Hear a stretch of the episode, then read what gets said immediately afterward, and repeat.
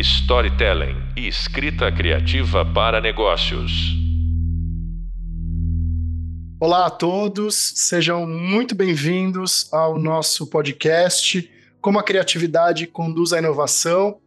Hoje com um convidado muito especial, um profissional que teve aí nos últimos anos, né, uma ascensão meteórica na sua carreira.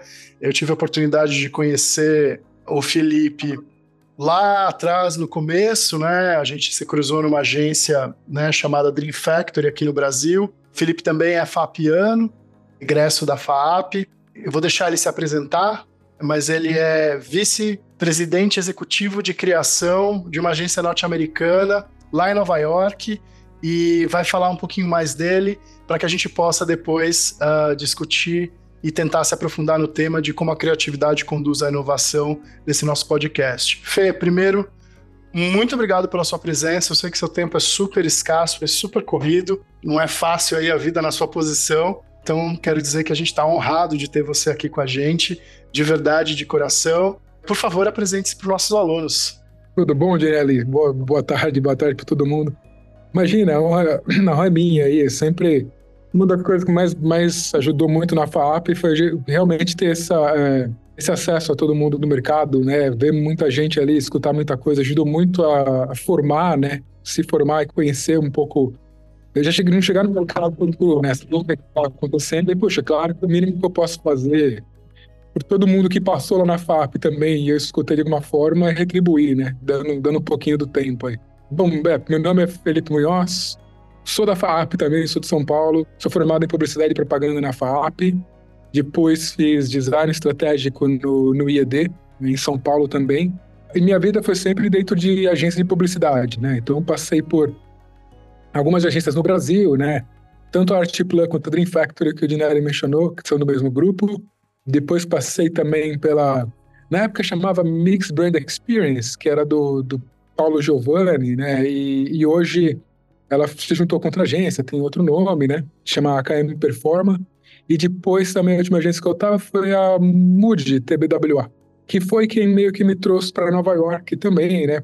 Ali que eu ganhei meus primeiros prêmios de, de relevância internacional e aí que meu nome começou a, a, a ter esse alcance, né? Então, que me acabei recebendo convite para vir para Nova York, primeiro para Area 23, do, do, grupo, do, do, grupo da FCB. Depois tive uma passagem também por uma outra agência aqui chamada CDM, do Omnicom, uh, do Omnicom Health Group. E agora eu estou na Macan Health como Executive Vice President, Vice, uh, Group Creative Director. Esse é o nomezinho que eles dão aqui, mas é, eu sou um dos responsáveis pela criação aqui da, da Macan Health, Nova York, né? Então essa é, brevemente aí vai meu, minha história e meu, meu currículo. Bom, para quem não sabe também, o Felipe é internacionalmente premiado, né, e listado aí em importantes prêmios e, e, rankings criativos. Depois vale a pena dar uma pesquisada né, no nome deles, vocês vão se surpreender aí com esse nosso convidado que está aqui falando conosco. Fê, a ideia aqui é a gente abordar né, a criatividade, entender se a criatividade de fato é uma faísca que acende a chama da inovação né? E aí a gente tentar explorar um pouquinho como foi isso na sua carreira, né? Uh, e nas grandes contas, e nas grandes ideias, e nos grandes projetos que você trabalhou, mas também na tua visão, porque tua visão é muito importante, né? Então a gente dá uma abordada e desenvolver isso, né? E aí a hora que você quiser, você pode devolver a palavra para mim que a gente entra aí em outros aspectos, não tem problema nenhum. Mas acho que o principal desafio agora, né, pensando no início da nossa discussão, na abertura do nosso podcast, é isso, né? Primeiro, a criatividade é uma faísca que pode acender a chama da inovação. E se ela for, né, como é que você entende que isso acontece? Uma boa pergunta, né? E, e, acho que não existe uma resposta fácil e simples, né? Acho que até cada um acaba tendo um pouco a sua resposta de acordo com o trabalho, como é que vai aplicando, né? E como é que vai é, utilizando essas ferramentas, assim. Eu não, não acho, né, pelo menos pra, no meu ponto de vista, que exista inovação sem criatividade. Né? Acho que é, a inovação é quando você começa a aplicar, né? quando você começa a botar em prática alguma maneira criativa de, de, de fazer algo, né? de, de olhar para alguma coisa, de juntar dois elementos que nunca foram juntados por algum motivo. Né? Até engraçado que até quando você olha para o Festival de Cannes, né? é, é o festival de criatividade. Né? E uma das categorias lá é inovação. Né? Porque você pode ser criativo, então você vai, você pode arranjar outras maneiras de fazer aquilo que, que já foi feito. Né? Mas são outras maneiras, continua sendo, ainda sendo, por exemplo, arranjar um título novo para um anúncio que foi muito bom e foi premiado. Sim, mas ele não necessariamente inovou. Ele é um título criativo, um título que viu alguma coisa por um ponto de vista diferente, né? Que provocou um, uma disrupção de comportamento pela sua maneira de, de provocar alguma coisa, né? É, mas a inovação é quando a criatividade entra realmente em prática para apresentar um jeito novo de se fazer alguma coisa, um jeito novo de, de, de, de, de, chegar ao objetivo que você quer, ou de aplicar alguma coisa, né? Então, pelo menos para mim, sempre que tem inovação, tem criatividade por trás, né? O oposto não necessariamente, mas é o caminho que leva, que leva até lá. Eu até tenho um, um exemplo, né? O Giardinelli comentou dos, dos prêmios e, e, tudo mais. Um dos projetos que eu trabalhei foi o chama Meeting, Meeting Murilo, o Conhecendo Murilo, que era um projeto português né, brasileiro, né? Da, foi para Fraldas Hugs em 2015. E era, era, um projeto, era um filme de Dia das Mães para Fraldas Hugs, um filme online. E a ideia é para mostrar, né, que puxa, Hugs está por por trás de Hug está ao seu lado, né? Você que é mãe, Hug está ao seu lado em todos os momentos. Não só quando você precisa trocar a fralda e trocar né, o xixi, o cocô da criança ali, mas nos seus momentos todos do, do motherhood inteiro, de toda a jornada, né? É, o que a gente criou foi, puxa, a gente pensou primeiro num, num desafios que mães enfrentam, né? A gente chegou num desafio grande, que é você ser é, mãe é, e ter problemas visuais, né? Para gente ser é, se tem alguma, é, algum problema visual, se é cego, alguma coisa do tipo. Mãe já é um desafio absurdo, né? Eu vejo pela, pela minha esposa tal, tamanho do, do challenge que é ser mãe mesmo, né? E claro, quando você tem outros já desafios maiores assim, você vai somando as coisas, né? E, e no caso a gente chegou num momento muito peculiar, que é o primeiro momento que a mãe conhece o, o, o filho, não é no nascimento, é no ultrassom. É quando você escuta o batimento cardíaco pela primeira vez, quando você vê aquela forma ali no, no ultrassom que, que ainda é meio que difícil de identificar, mas você começa a ter uma ideia já do, do rosto, do nariz, né? Você já começa a ver um pouquinho do que está acontecendo ali. E, uma, e a mãe é, que tem problemas visuais, ela não consegue aproveitar esse momento da mesma maneira, né? É, e o que, que a gente fez, assim, poxa, a gente descobriu que era possível você usar o arquivo do ultrassom, né, que é um arquivo 3D. É possível pegar aquele arquivo, né, dar uma limpada nele, utilizando. Né, agora você pode utilizar AI, na época nem tinha isso, a gente realmente utilizou artistas para limpar um pouquinho do arquivo, porque, obviamente, que no ultrassom ele sai, não sai perfeito, né, para dar uma. para limpar um pouquinho as arestas e imprimir em 3D. E a partir do momento que você imprime aquela imagem em 3D, a mãe pode, com o toque, né, é, quem, quem perde a visão acaba desenvolvendo outros sentidos, então eles conseguem identificar faces através do toque. Então, com o toque, ela podia conhecer, né, no, no impresso 3D, o, o, o bebê antes de nascer, ter uma ideia do que, que é essa carinha dele, o narizinho, a orelha tudo mais. Tal.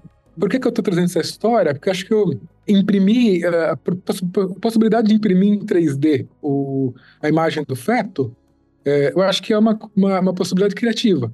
Né? Acho que você, poxa, o arquivo está lá, né, disponível, você pode pegar ele, a partir do momento que no mundo chega a impressora 3D e ela fica popularizada, você consegue pegar esse arquivo e imprimir em 3D. Né? Mas a partir do momento que a gente pegou e aplicou isso espe especificamente para mães que tinham deficiências visuais e abriu uma, uma possibilidade completamente nova para ele, para elas, acho que esse é o momento que isso se tornou um objeto de inovação. Né? Acho que esse é o momento que a aplicação disso como é que a gente conseguiu é, viabilizar tudo isso, né? Qual, enfim, realmente tem, tem um uso específico, único, que nunca foi feito, tudo mais. Acho que esse foi o, é, o ponto de que estava resolvendo um problema específico para as eficientes visuais. Acho que esse que foi o ponto da inovação, né? Então é só um, um exemplo prático para mim de como que essas coisas estão interligadas e qual é o papel de cada uma, né? Nossa, Fê, sensacional, né? E o que me chama bastante atenção quando você traz todos os elementos. Primeiro, adorei tua fala, né? De falar que não necessariamente tudo que é criativo é inovador, que a inovação ela é criatividade dependente, né? Ela tá, elas estão intrinsecamente conectadas nesse sentido. quando você faz a descrição desse, desse case, né, e é um case de sucesso, né, pelo que eu me recordo, depois você pode contar pra gente disso, é, é interessante como você, até para descrever o case, constrói uma narrativa, né, e aí essa narrativa ela vai destravando esses pontos de vistas e essas visões, né, até chegar nessa inovação. Né? Então tem um poder criativo muito grande, mas também uma percepção de, de construir a inovação. Você acha que tem algum caminho ou exercício ou fórmula, né, onde eu posso estimular esta criatividade, uh, vamos dizer assim, mais voltada para a inovação, né, essa criatividade que conduz à inovação? Como é que você enxerga isso? Não sei se tem um caminho. Eu acho que, na verdade, já, já teve muita gente que tentou, né? E, e continua tentando achar o, é, como é que a gente faz uma fórmula para criatividade, né? Como é que a gente, poxa, ah, toda vez que a gente pensar dessa maneira, aplicar tal coisa, a gente chega numa ideia criativa, né? E é, acho que tem algumas fórmulas que, poxa, é, funcionam, mas é, acho que não teve uma que ainda chegou lá generalizada, falando, não, essa aqui é a, é a fórmula da criatividade como um todo, né? O dia a dia do meu trabalho, né? Poxa, tem a equipe aqui a gente tem cerca de 80 criativos, né? E, é, e eu e meu, meu duplo aqui, o Josh, a gente lidera todos esses times e tal. E muito do dia a dia, realmente, como é que a gente dá, é, dá o caminho, né, para os times, como é que a gente dá feedback em torno das ideias criativas que eles estão mostrando para a gente, e depois como é que a gente aplica essas ideias junto com eles também de uma maneira que possibilite essa inovação, né? Eu vejo algumas coisas que a gente que tendem a funcionar, né? Que tendem a, de certa forma, a amplificar um pouquinho mais os resultados, ou, enfim, dão, dão uns sparks maiores, assim, né? Primeiro, você, começou a contar a história, tá? eu acho que, puxa, né? Liderança é o... É, eu, vi, eu vi essa frase outro dia em um lugar, não sei se um livro ou estava TED Talk e tal, que liderança é a capacidade de se comunicar, né? Você é, não era exatamente você é o mais criativo. Não, tem vários aqui que são bem mais criativos que eu, ou você é o melhor nisso. Você é aquele que tem a maior capacidade de, de comunicar, de botar todos esses elementos de uma forma simples inteligível que faça uma imagem na cabeça de todo mundo e daí eles conseguem trabalhar todos no mesmo caminho. Né? Acho que esse é o, a característica mais importante da liderança, pelo menos dentro de uma agência. Liderando criativo, criativos como criatividade como profissão, né? Acho que criativo todo mundo é, mas em publicidade a gente tem essa coisa específica que a criatividade é uma, é uma disciplina, é uma profissão, né? Apesar de que todas as profissões são criativas usam criatividade para inovar e para fazer coisas diferentes, mas tem essa essa, essa coisa.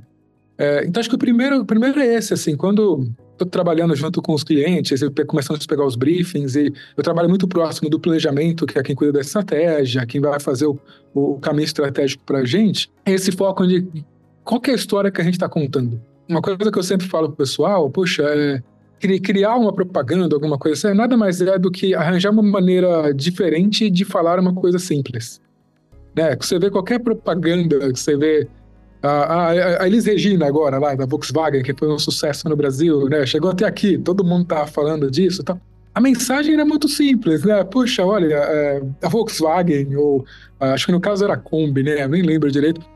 Está aqui por gerações. Você podia colocar alguém na televisão só falando isso. Puxa, olha, queremos aqui falar para vocês que a Volkswagen está por gerações junto com você. Essa história que eles queriam contar, mas aí você acha a maneira criativa de contar isso, e é isso que vai cativar, seduzir, vai convencer você de alguma coisa, que vai prender sua atenção e tudo mais. Então, a parte específica de conseguir com que todo mundo seja mais criativo e que as pessoas saibam exatamente que a criatividade chega a um fim também é a gente deixar essa história que a gente está querendo contar, né, bem clara, bem sabendo exatamente o que a gente quer comunicar. Acho que esse é o, o, o ponto mais importante, assim. Eu vejo que é, geralmente os processos que dentro do, do, desse trabalho de agência que a gente vê que não chega no final porque a assessora não estava clara no começo. Ou às vezes até mesmo assim, uma coisa que a gente usa muito aqui, a gente chama, puxa, né? What is like the one the, the one critical job que você precisa ter naquela comunicação? Qual que é a uma coisa que você quer contar? Porque se você entra numa propaganda e você quer contar, ou oh, propaganda não é que se aplica para tudo também.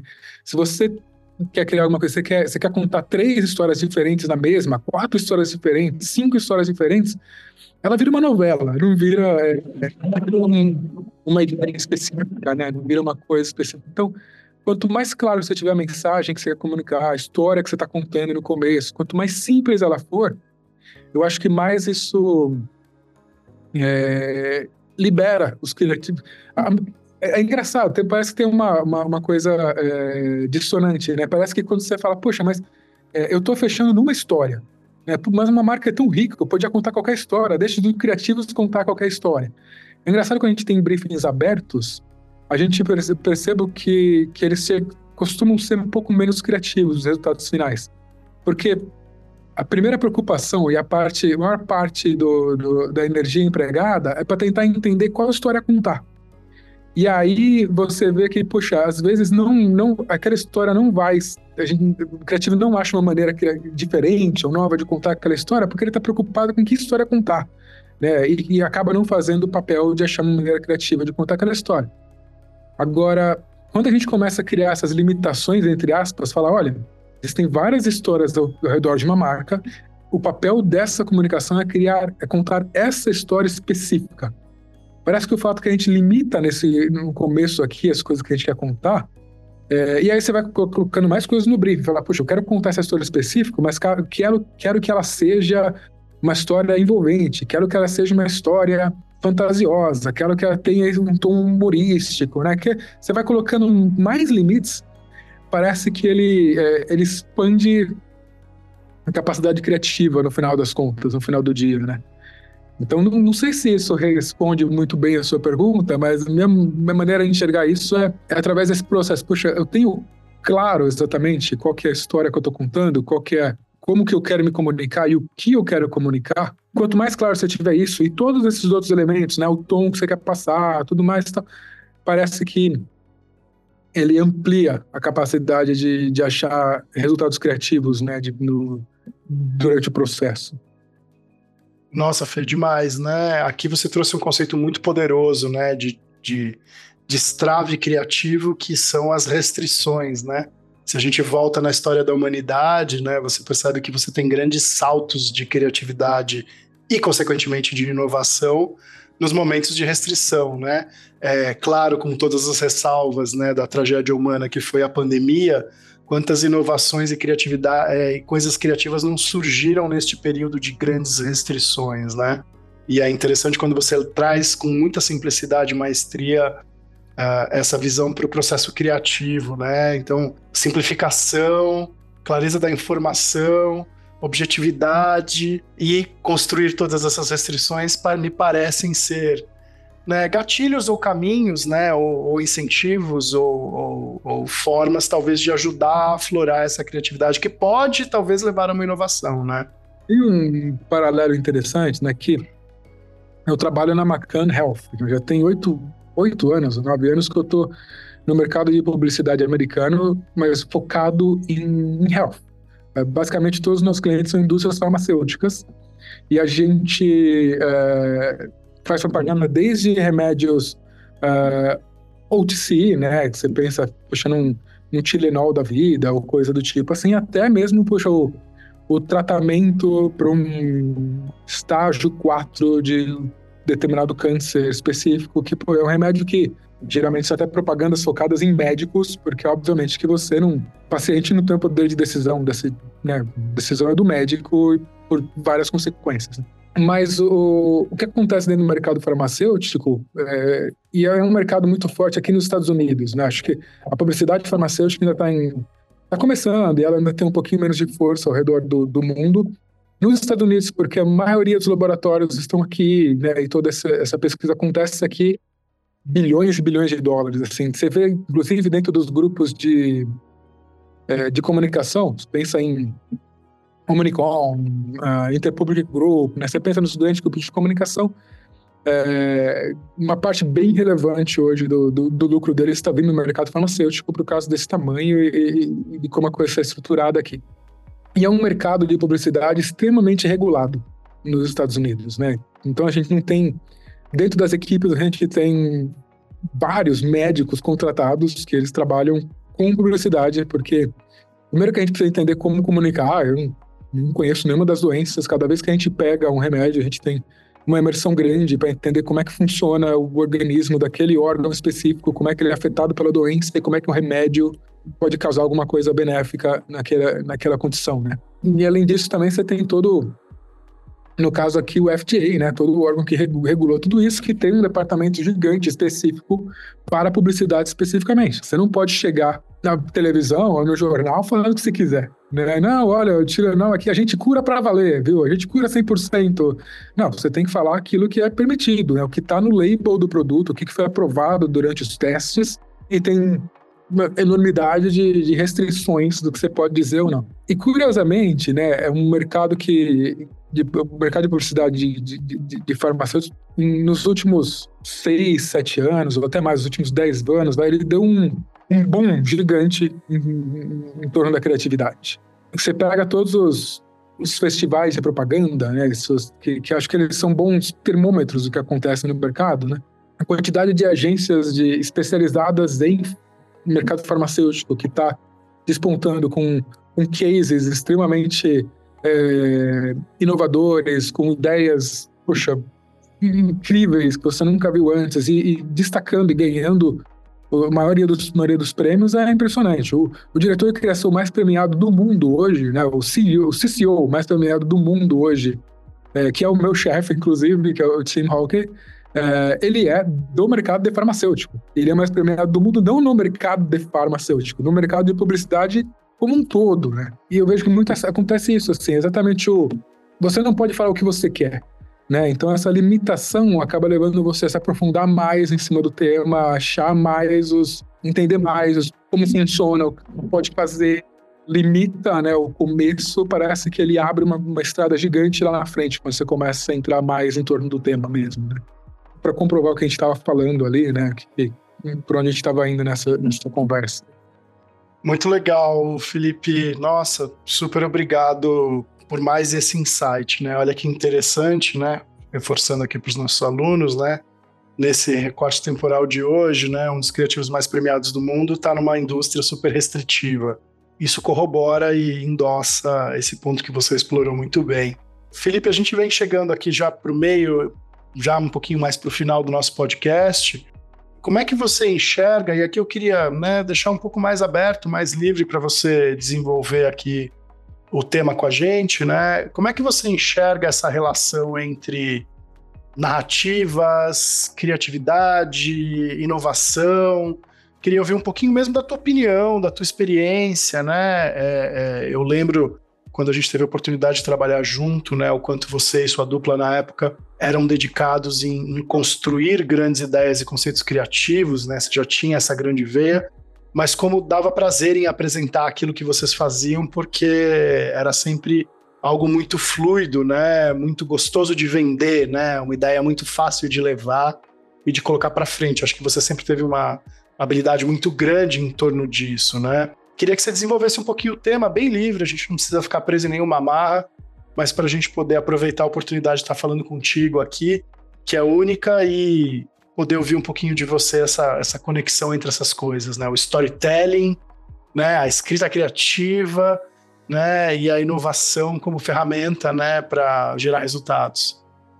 É um tema interessante. Não sei se tem respostas fáceis de novo, né? Não é para ter respostas fáceis, é uma coisa de opinião mesmo. Vamos lá. Acho que parte muito do princípio, eu tinha falado um pouco antes ali, que eu estou no mercado de comunicação, e isso é ainda mais forte no mercado de comunicação, mas eu acho que como seres humanos, né, o que diferencia a gente dos, de todos os outros seres vivos na face da Terra é a capacidade de contar história. Né? Tudo que a gente faz, a gente está contando uma história. Eu lembro que, poxa, eu fiz um curso de, de design estratégico também, né, como, como pós-graduação, e uma das coisas que a gente estuda no design era design de produto mesmo, desenhar cadeira, desenhar objetos, desenhar tudo. E mesmo sendo um objeto com funcionalidade, uma das coisas que a gente observa, poxa, mas qual é a história que a gente está contando, né? Se eu escolho uma cadeira é, vermelha, de veludo, toda é, cheia de pompons, eu estou contando uma história que pode estar tá levando você a pensar em carnaval, a pensar em uma coisa mais luxuosa, ou estar em luxúria, se quiser. Tal. Quando desenha uma cadeira de de madeira básica, né, usando as madeiras que sobraram do, do, do da feira. Eu estou contando uma história de aproveitamento, de reciclagem, de fazer o máximo com o mínimo, né? Tudo que a gente faz, os gestos que a gente usa, a maneira como a gente olha, tudo a gente conta história, a gente está passando alguma coisa. Então, isso é meio que é, é parte da, do, da nossa função, quase como ser humano. Né? Tudo que a gente faz é, é contar história, assim. E principalmente quando a gente tem um mundo tão cheio, né, de mensagens, de, de coisas acontecendo ao nosso redor. Você pega e você abre o TikTok, o Instagram, você fica ali 50 minutos rodando o dedo ali, vendo história, história, história, história. Você não para de ver história. Cada vez mais a gente entrou no mundo, mas que história é relevante? E aí acho que quando começa a criatividade a ser introduzida e fazer diferença. Como é que você cria, como é que você acha uma maneira de contar uma história que é uma maneira diferente, que as pessoas vão parar e ouvir. E vai ser criativa. E não precisa. E ser criativo não significa. Às vezes em publicidade as pessoas têm esse conceito, que criatividade em publicidade é ser maluco. Ah, legal, eu fiz o, o, a propaganda que era o cachorro-gato. O cachorro que era metade cachorro e metade gato e tudo mais. E é super maluco, é super divertido. Eu adorei a propaganda. Acho que, poxa, né, acho que é dar um mapa o trabalho, é sensacional. Mas criatividade não significa só ser maluco, só ser diferente. É realmente conseguir quebrar, conseguir se destacar em torno dessa, dessa massa, né? Se você olha o, o comercial mais premiado do Super Bowl de dois anos atrás, se eu não me engano, posso estar enganado de datas agora, eu acho que foi 2021, se eu não estou enganado, foi aquele comercial com o QR Code. Era uma tela preta com o QR Code andando na tela né, por 30 segundos. E aquela coisa, vai bater no canto, não vai bater no canto, né? Ficava aquela. Se você tivesse conceito de criatividade como sendo alguma coisa que precisa ser engraçadinha, que precisa ser bem-humorada, então você perde todo esse, esse, esse ramo gigante de, de, de, de criatividade que existe.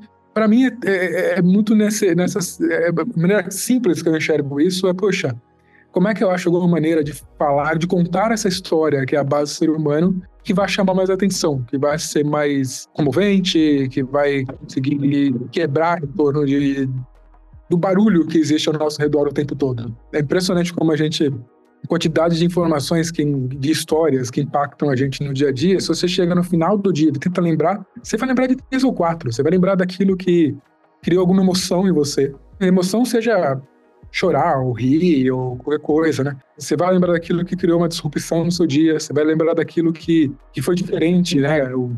Você vai lembrar daquilo que, que de alguma maneira se destacou. E ele se destacou porque foi, achou uma maneira criativa de fazer aquilo. Né? Acho que é um pouco esse o, o caminho, no, do modo que eu enxergo as coisas e pelo menos como eu aplico isso no dia a dia, né? Algumas vezes a gente não chega em resultados tão criativos assim, mas claro, é uma, é uma ciência não exata, né? Então a gente vai testando e afinando um pouquinho ali os, os, os sensores, né?